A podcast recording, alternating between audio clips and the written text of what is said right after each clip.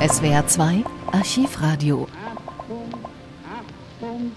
Bertrand Russell war einer der populärsten Philosophen des 20. Jahrhunderts. Berühmt wurde er zunächst in der Mathematik durch sein mit Alfred Whitehead verfasstes Standardwerk Principia Mathematica, in der die beiden die Grundlagen der Mathematik neu herleiten. Aber als der Erste Weltkrieg ausbrach, verschiebt sich Russells Interesse mehr Richtung Politik. Pazifismus, Sozialismus, gesellschaftliche Ordnungen, das sind die Themen, die ihn fortan beschäftigen. Den Ostblock-Kommunismus lehnt er ab. Im Zweiten Weltkrieg relativiert er auch seinen Pazifismus. Er schreibt ein Buch über Ehe und Moral, für das er 1950 den Literaturnobelpreis bekommt. Zwei Jahre vorher ist er auf Besuch in Berlin für eine Vorlesungsreihe.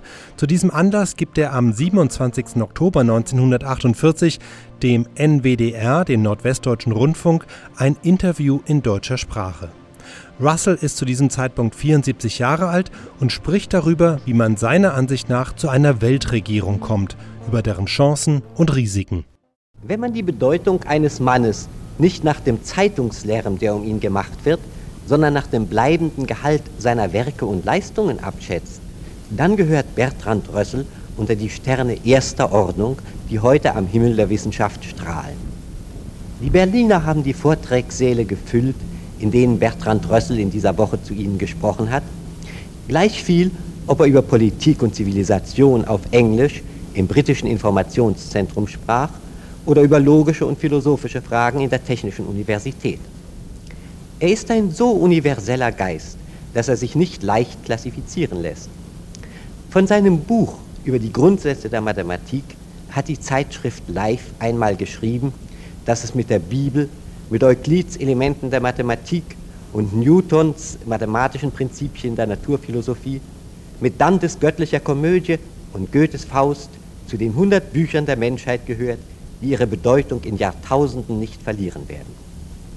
Er ist als Philosoph ebenso bedeutend wie als Soziologe. Seine erste wichtige Arbeit betraf die deutsche Sozialdemokratie.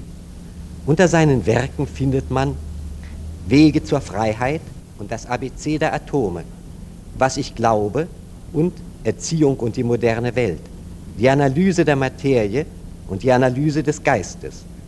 Viele seiner Bücher sind ins Deutsche übertragen worden. In neuen Ausgaben gibt es bereits oder wird es bald geben Freiheit und Organisation, die Geschichte der westlichen Philosophie und menschliches Wissen, sein Umfang und seine Grenzen. Lord Rössel, Sie haben doch in der kürzlich erschienenen Nummer der Zeitschrift Der Monat einen Aufsatz veröffentlicht unter dem Titel Der Weg zum Weltstaat, der sehr viel Interesse gefunden hat. Nun interessiert uns dabei Folgendes ganz besonders.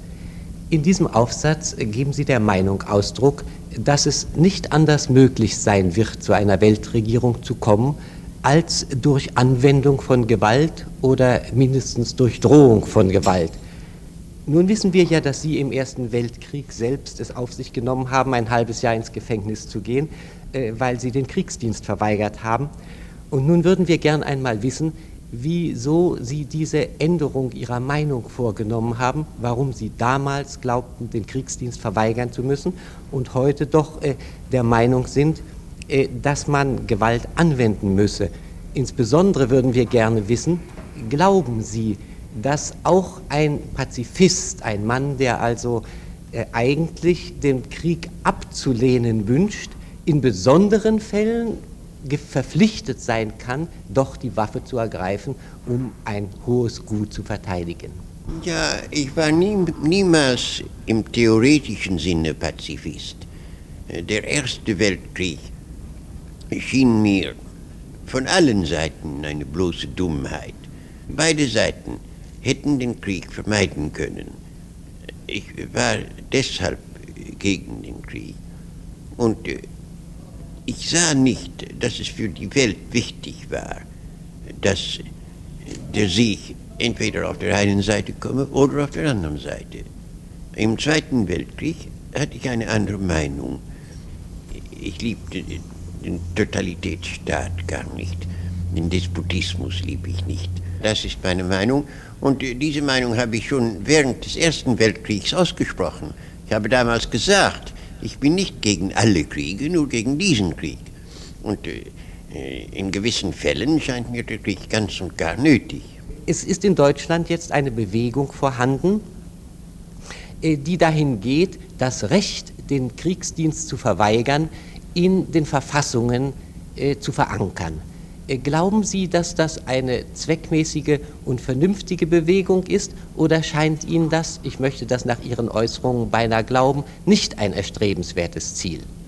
Darüber möchte ich zuerst sagen, dass die Verweigerung des Kriegsdienstes meiner Ansicht nach nicht etwas Wichtiges äh, erlangen kann. Äh, es könnte etwas Wichtiges äh, machen, wenn es sehr viele Leute täten. Aber wenn nur einige das tun, kann es nichts Wichtiges machen. Mindestens würde ja aber auch, wenn wir eine solche Regierung voraussetzen, wie Sie sie dort in dem Artikel vorgeschlagen haben, die die ganze Welt äh, äh, beherrschen soll, erforderlich sein, dass eine ganze Reihe von Leuten nicht Kriegsdienstverweigerer sind, denn diese Zentralregierung muss ja imstande sein, Gewalt auszuüben an den Stellen, wo irgendein äh, Widerstand gegen sie geleistet werden sollte. Das ist ganz wahr. Aber wenn man einmal eine Weltregierung hat, wird man sehr wenig Macht brauchen, um diese Regierung aufrecht zu, zu erhalten. Denn äh, natürlich wird die erste Regel die sein, dass kein besonderer Staat eine Armee haben darf. Äh, kein besonderer Staat, kein nationaler Staat darf mehr haben, als absolut für Polizeizwecke nötig ist. Und deshalb wird die zentrale Regierung sehr leicht die Macht behalten und äh, mit ziemlich kleiner Armee. Das ist äh, eigentlich eines der Gründe, weshalb man eine Weltregierung wünscht.